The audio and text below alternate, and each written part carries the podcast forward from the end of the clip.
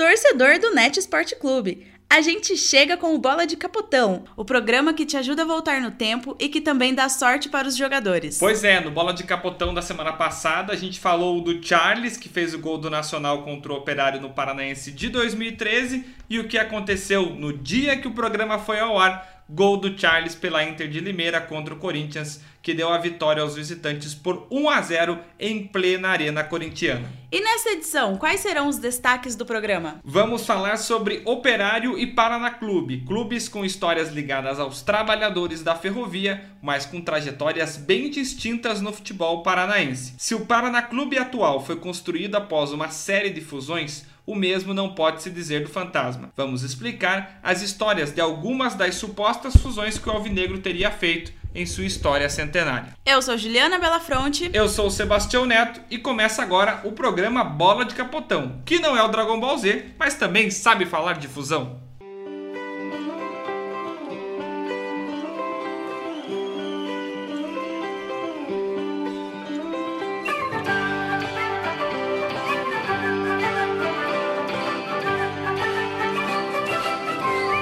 Bom, vamos lá. Segundo o clube mais antigo do Paraná, o Operário Ferroviário tem mais de 100 anos de história e sempre esteve ligado com a comunidade ferroviária de Ponta Grossa, se tornando uma das principais representações de identidade da nossa região. Do outro lado dessa história está o Paraná Clube, com apenas 30 anos de atividade e que foi construído a partir de uma série de fusões e incorporações, o que tornou o tricolor uma força emergente no futebol nacional logo após a sua fundação nos anos 90. Parece improvável, mas as histórias dos dois clubes estão ligadas por um movimento ainda no início da década. Isso porque um dos diversos times que deu origem ao Paraná foi o Clube Atlético Ferroviário, fundado nos anos 30 e que representava justamente a comunidade ferroviária de Curitiba.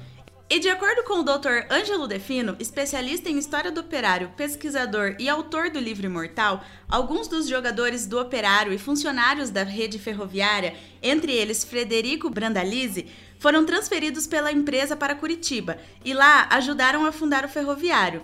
A fundação, inclusive, foi a partir de uma reunião na casa de Brandalize. Na trilha da história paranista, o Ferroviário foi um dos clubes que deu origem ao Colorado, que se fundiu ao Pinheiros para a fundação do Paraná Clube.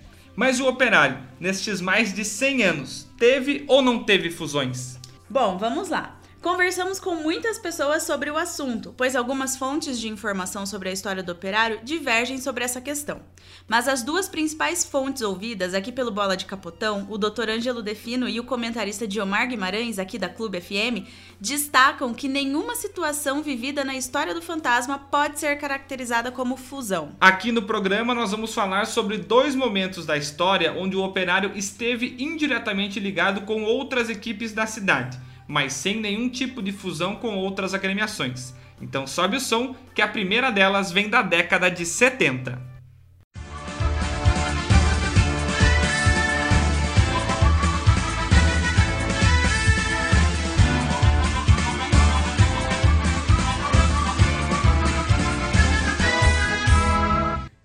De 90 milhões em ação, trilha sonora da conquista brasileira na Copa do México em 1970, a gente te conta que a elite do Campeonato Paranaense de Futebol contava com o retorno do Operário Ferroviário, campeão da divisão de acesso, na época chamada de Primeira Divisão, no ano anterior. Mas a campanha de retorno na elite não foi boa e refletia as dificuldades que o clube de Vila Oficinas vivia naquele período. O Guarani estava num cenário ainda pior pois viu seu rival conquistar o acesso em 69 e seguia fora da elite estadual. Nesse ambiente longe do ideal, surgia uma terceira via para o público da cidade, a Associação Pontagrossense de Desportos. Fundada sem uma ligação direta com Operário e Guarani, mas com atletas e dirigentes das duas equipes, a Pontagrossense se aproveitou do licenciamento dos rivais na Federação Paranaense e pleiteou a vaga da cidade no campeonato estadual, como explica o comentarista Diomar Guimarães.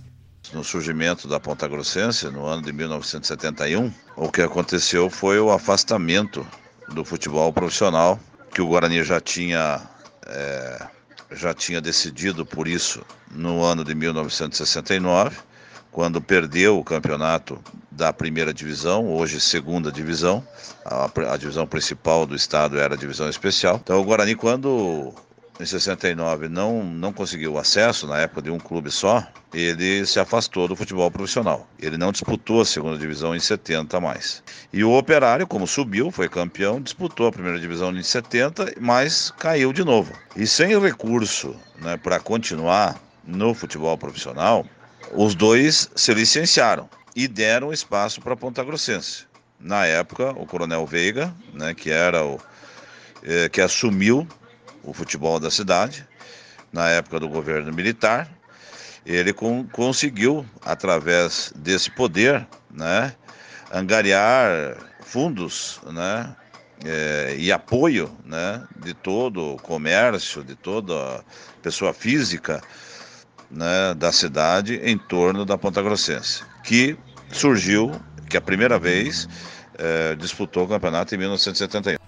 Inclusive, aproveitar para agradecer o Diomar Guimarães, o Ângelo Define e todas as pessoas que nos ajudaram aí com a produção deste Bola de Capotão, especialmente o Dr. Ângelo e o Diomar, são pessoas que entendem muito e que estudam muito a história do operário ferroviário, então vamos dar os créditos devidos. E enquanto a Ponta Grossense preenchia a lacuna da dupla Opeguá no futebol, como andava o início da década de 70 no Brasil, Juliana Belafronte. Há 50 anos atrás, uma nova década se iniciava.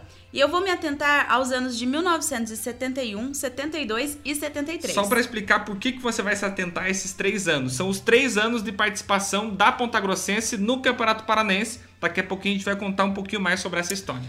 E pode ser, Sebastião, que os ouvintes mais novinhos não saibam e os mais velhos relembrem alguns fatos que eu vou falar aqui. Em 1971, Edson Arantes do Nascimento, famoso Pelé, fez seu último jogo pela seleção brasileira em 18 de julho desse ano, no Maracanã, e com certeza foi um dia memorável para os torcedores.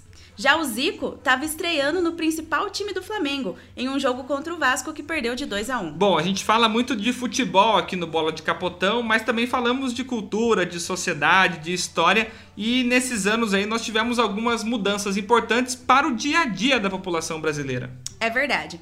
Uma coisa que está muito no nosso dia a dia, mais precisamente nos nossos endereços residenciais ou comerciais, é o Código de Endereçamento Postal, mais conhecido como CEP. Ele foi uma criação do ano de 1971. Quando você jogava Stop, tinha lá o quadrinho do CEP lá, Aham, Juliana Belafronte? tinha. Que daí era cidade, estado, Estado e país. ou país. Mas não é esse, é- esse é o CEP o verdadeiro, exatamente. o original. O que mais nós temos aí, Juliana? A melhoria nos meios de comunicação foi algo que possui um certo destaque nesse ano, porque além da invenção do e-mail e do celular, aqui no Brasil iniciou-se a operação de descagem direta à distância, o famoso DDD. No ano seguinte, em 1972, as transmissões televisivas passam a ser coloridas e Emerson Fittipaldi é campeão da Fórmula 1 pela primeira vez. 1973 começa, a ditadura ainda era uma realidade, assim como os brilhos e purpurinas nos looks de Elton John e David Bowie, calças boca de sino e armações de óculos grandes e quadrados, como dos nossos pais, tios e avós.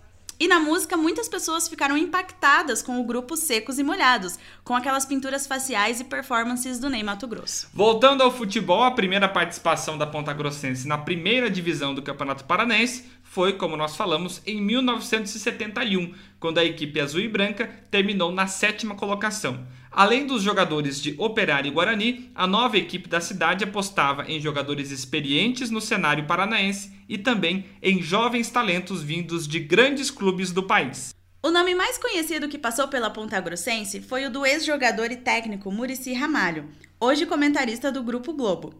No Paranaense de 1973, o então jovem de 17 anos, vindo do São Paulo, ajudou o time de Ponta Grossa na campanha que terminou com o terceiro lugar estadual e com uma vitória marcante sobre o campeão Coritiba, por 2 a 1 em Ponta Grossa. Importante dizer, até conversando com o Dr. Ângelo e também com o Diomar, de que a Ponta Grossense ela mandava os jogos diurnos no estádio Amano Krieger e os jogos noturnos no estádio Joaquim de Paula Xavier, estádio do Guarani, porque era o único estádio com iluminação na época, então por isso essa mudança aí de jogos de dia e de jogos à noite nas partidas da Associação Ponta Grossense, que teve nesta temporada de 73 a última temporada no Campeonato Paranaense, porque em 1974 a Ponta Grossense deu lugar novamente ao Operário, ao retorno do Fantasma para o Campeonato Paranaense. A volta do Alvinegro foi um alento ao torcedor, que mesmo com as boas campanhas da Ponta Grossense, não havia abraçado a nova força da cidade. Neste mesmo período, o Guarani aí sim se licenciou definitivamente do futebol profissional.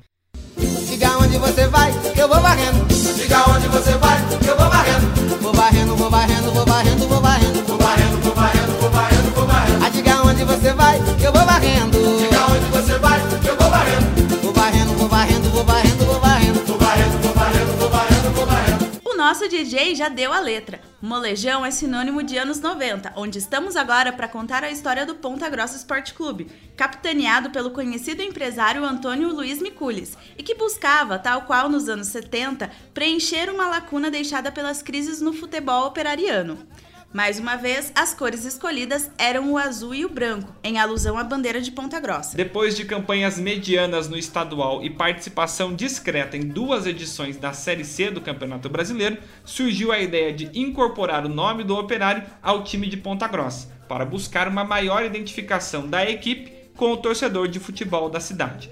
Não houve uma fusão entre os clubes, apenas a alteração de nome do Ponta Grossa para Operário Ponta Grossa e o apoio de alguns setores do Fantasma para a participação no Campeonato Paranaense de 2000. Fato é que a parceria não deu nada certo sobre todos os aspectos, e o Operário Ponta Grossa caiu de divisão, culminando no fim do acordo entre as partes. O Ponta Grossa Esporte Clube ainda conseguiu o retorno para a elite logo no ano seguinte, voltando ao estadual em 2002, mas no ano seguinte acertou uma parceria com a ADAP de Campo Mourão e cedeu sua vaga na primeira divisão para a equipe do Noroeste. A ADAP, inclusive, foi vice-campeã paranaense, chegou a fazer final de estadual contra a equipe do Paraná Clube e essa vaga, como a Juliana disse, era uma vaga do Ponta Grossa Esporte Clube. E depois da aventura do Ponta Grossa Esporte Clube, o Operário Ferroviário aí sim voltou do licenciamento em 2004 e segue em atividade desde então. Com tudo isso esclarecido, chegou a hora dos nossos salves, Juliana Belafronte, os seus salves, os seus abraços desta semana. Eu tenho quatro abraços. Eu quero mandar um abraço pra Ana, pra Bruna, pra Gisele e pra Bia, que são minhas amigas e são audiência garantida aqui do Bola É, de Capotão. aliás, a gente já mandou abraço pra Bia, mas eu mandei abraço. Agora é a sua vez, Exa- então. é meu abraço. De mandar abraço pra Bia. Eu quero mandar um grande abraço, um abraço muito especial pra pessoa que nos inspirou a fazer esse programa, né? O grande Ayrton Batista Júnior, da CBN Curitiba, um pesquisador, um conhecedor, um mestre, uma enciclopédia do futebol paranaense e que foi a nossa grande inspiração para fazer o Bola de Capotão. Então eu quero deixar, até demorou para eu fazer essa homenagem ao grande Tusquinha que faz um excelente trabalho lá na capital do estado. E agradecendo a estes e a toda a nossa audiência aqui na Clube FM e também nas plataformas digitais do Net Esporte Clube, a gente vai ficando por aqui com a edição desta semana do programa Bola de Capotão, com produção de Sebastião Neto e Juliana Belafronte, além do apoio técnico de Emanuel Fornazari e Maurício Peraceta. O Bola de Capotão fica por aqui. Antes da gente ir embora, o recado é o seguinte: para você que nos acompanha nas plataformas digitais do Net Esporte Clube, a gente sempre lembra: siga o NEC no Facebook, no Twitter, no Instagram, no Spotify, no YouTube, em todas as plataformas digitais. E semana que vem a gente está de volta com mais uma edição do programa Bola de Capotão. Um grande abraço e até a próxima.